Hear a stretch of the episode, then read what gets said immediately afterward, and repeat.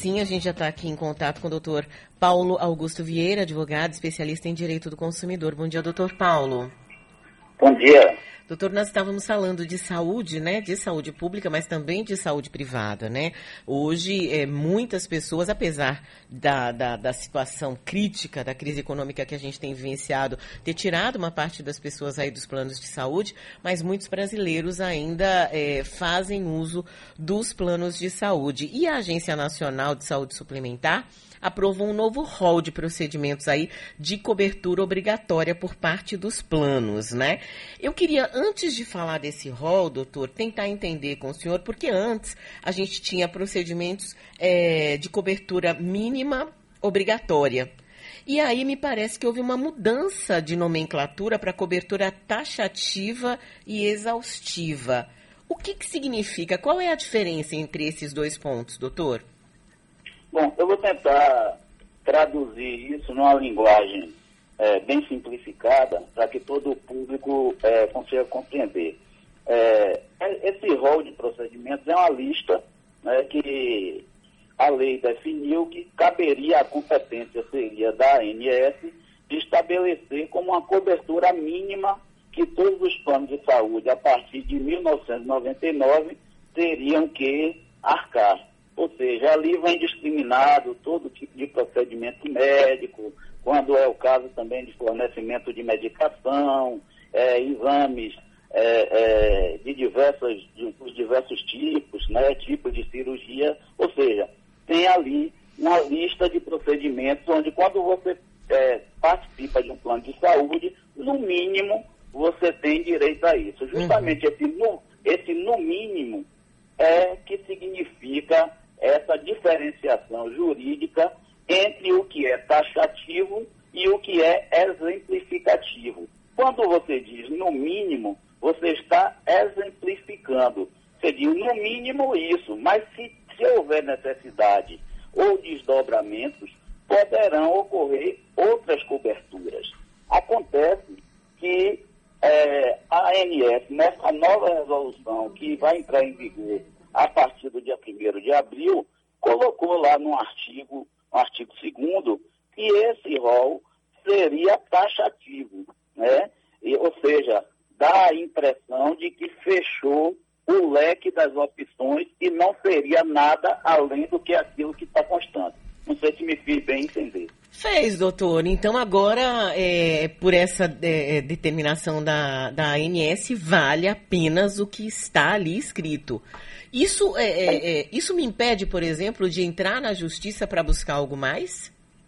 É, o que todo o setor jurídico está vislumbrando nessa, com essa condição ou com essa interpretação é que a ANS se antecipou de forma indevida, porque isso é, é, é um ponto que está sendo discutido pelo STJ, há várias turmas lá e vai, vai haver um julgamento sobre isso, e é o, o, tribunal que decide a respeito da interpretação da legislação federal. Uhum. No meu, na, na compreensão jurídica sobre isso, eu diria o seguinte: a lei estabelece que cabe à ANS é, dizer o rol, mas não cabe à ANS dizer a natureza do rol. Então aí é que eu acho que houve um excesso e esse excesso vai produzir, sem sombra de dúvida, uma corrida à justiça, porque os planos de saúde, de um lado, passarão a ser mais restritivos sob essa justificativa, e aí os consumidores não vão ter outra opção senão ir buscar os seus direitos na justiça. Doutor Cris Cambuí falando, bom dia, tudo bem? Tudo bem. É, em uma situação, por exemplo, de a pessoa mudar o tipo de cobertura do plano dela, antes era enfermaria e aí ela passa a pagar né, o plano para apartamento. E aí ela vai precisa fazer uma cirurgia, só que o plano informa para ela que o apartamento só depois da carência, que ela vai fazer a cirurgia e vai ter que ficar em uma enfermaria. Numa situação dessa, ela de fato tem que esperar a carência, pode entrar com algum, algum pedido de liminar, como que funciona isso? É, isso é um pouco diverso do que é a questão do rol é, de procedimentos. Aí tem a ver com o tipo de cobertura contratada. No entanto, o que, o que é a praxe e o que está estabelecido na lei é o seguinte, se, se contratou para ser apartamento e tem uma carência, essa carência deve ser observada. No entanto, há a opção de que você, mesmo sendo de uma enfermaria, se quiser ir para o apartamento, você estando na carência, não impede que você pague a diferença de valor para poder usufruir do apartamento. Há também uma outra hipótese que é muito corriqueira. Você está, é, tem um plano que tem cobertura de enfermaria e momentaneamente, quando você se internou, precisou de, da, do hospital, não há é, é, enfermaria disponível, mas há apartamento disponível. Nesse caso, ah, o plano tem que cobrir o melhor, ou seja, ele tem que cobrir o apartamento, ainda que você seja de enfermaria. Nós estamos conversando com o Dr. Paulo Augusto Vieira, ele que é advogado, especialista em direito do consumidor, falando especificamente de planos de saúde. Doutor, é, a gente está vivendo um momento de exceção total, né? Estamos vivendo uma pandemia já há um ano, é, experiência que nós não temos, né? Nenhum de nós. Uh, eu estava comentando agora que, enfim, é, quem viveu a gripe espanhola, poucas pessoas estão vivas, né? Que passaram pela gripe espanhola e muito provavelmente eram, eram crianças, né? É, quando passaram, em sua maioria, no máximo, eram crianças ou bebês, quando vivenciaram essa experiência. É, os planos de saúde, a gente, a gente sabe hoje algumas coisas, mesmo, mesmo leigos, que, por exemplo, em termos de exame, a gente tem o RT-PCR e o exame de antígeno, que são os dois exames que te sinalizam efetivamente que você está com a doença. E saber se você está ou não com a doença pode ser extremamente determinante no caso de comorbidades, né? Quem tem diabetes, quem tem diabetes, quem tem hipertensão, quem é obeso, quem já teve aí um problema cardíaco. Existem planos de saúde, doutor, que, por exemplo, não fazem esses exames. Vão fazer o sorológico, que é um exame que diz se você teve ou não, se você já tem anticorpos ou não com, com, em relação a essa doença.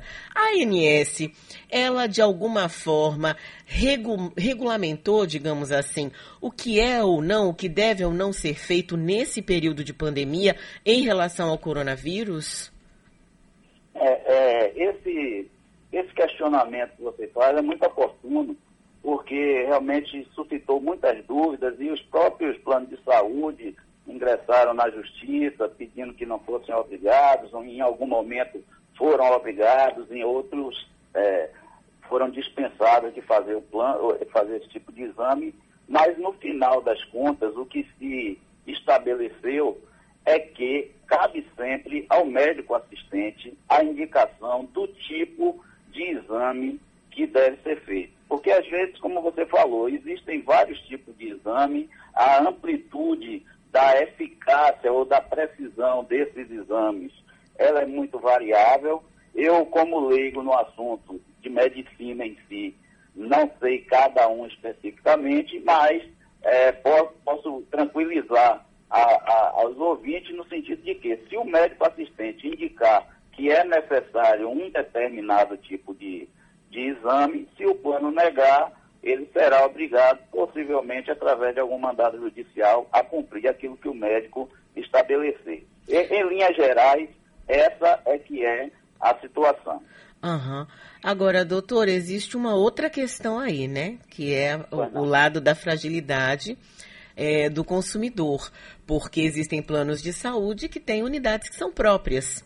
E que a, o protocolo, quando você chega diante do médico, apesar de você usar esse discurso que eu usei com o senhor, e aí eu já estou falando de um caso concre concreto, é, o médico olha para você e diz: Ah, mas o protocolo do plano é esse né? Apesar dele saber que naquele momento o ideal é um, um, um, um outro exame. Aí ah, a responsabilidade é do médico, né, doutor? Sim, a responsabilidade é do médico. E eu queria deixar claro também que nesse rol é, que está vigente hoje, há previsão da cobertura desse tipo de plano. Agora, você, evidentemente, vai depender é, é, daquilo que o médico avaliar. Essa relação médico-paciente é uma relação que deveria ser extremamente pessoal, uhum. no, caso de um, no caso de um médico particular, e nos tempos antigos tinha aquilo do médico da família, etc e tal, mas que hoje a gente sabe que é um atendimento de, de massa, às vezes numa UPA, às vezes numa, num, em qualquer tipo de, de emergência, e às vezes o médico olha ali e acha que não é o caso, e infelizmente, nesse caso aí, vai depender muito da avaliação do médico. Tá certo, quero agradecer muito o doutor Paulo Augusto Vieira, ele que é advogado, especialista em direito do consumidor, conversou um pouco com a gente aí sobre planos de saúde. Obrigada, viu, doutor? Bom dia. Tá bom, à disposição com satisfação.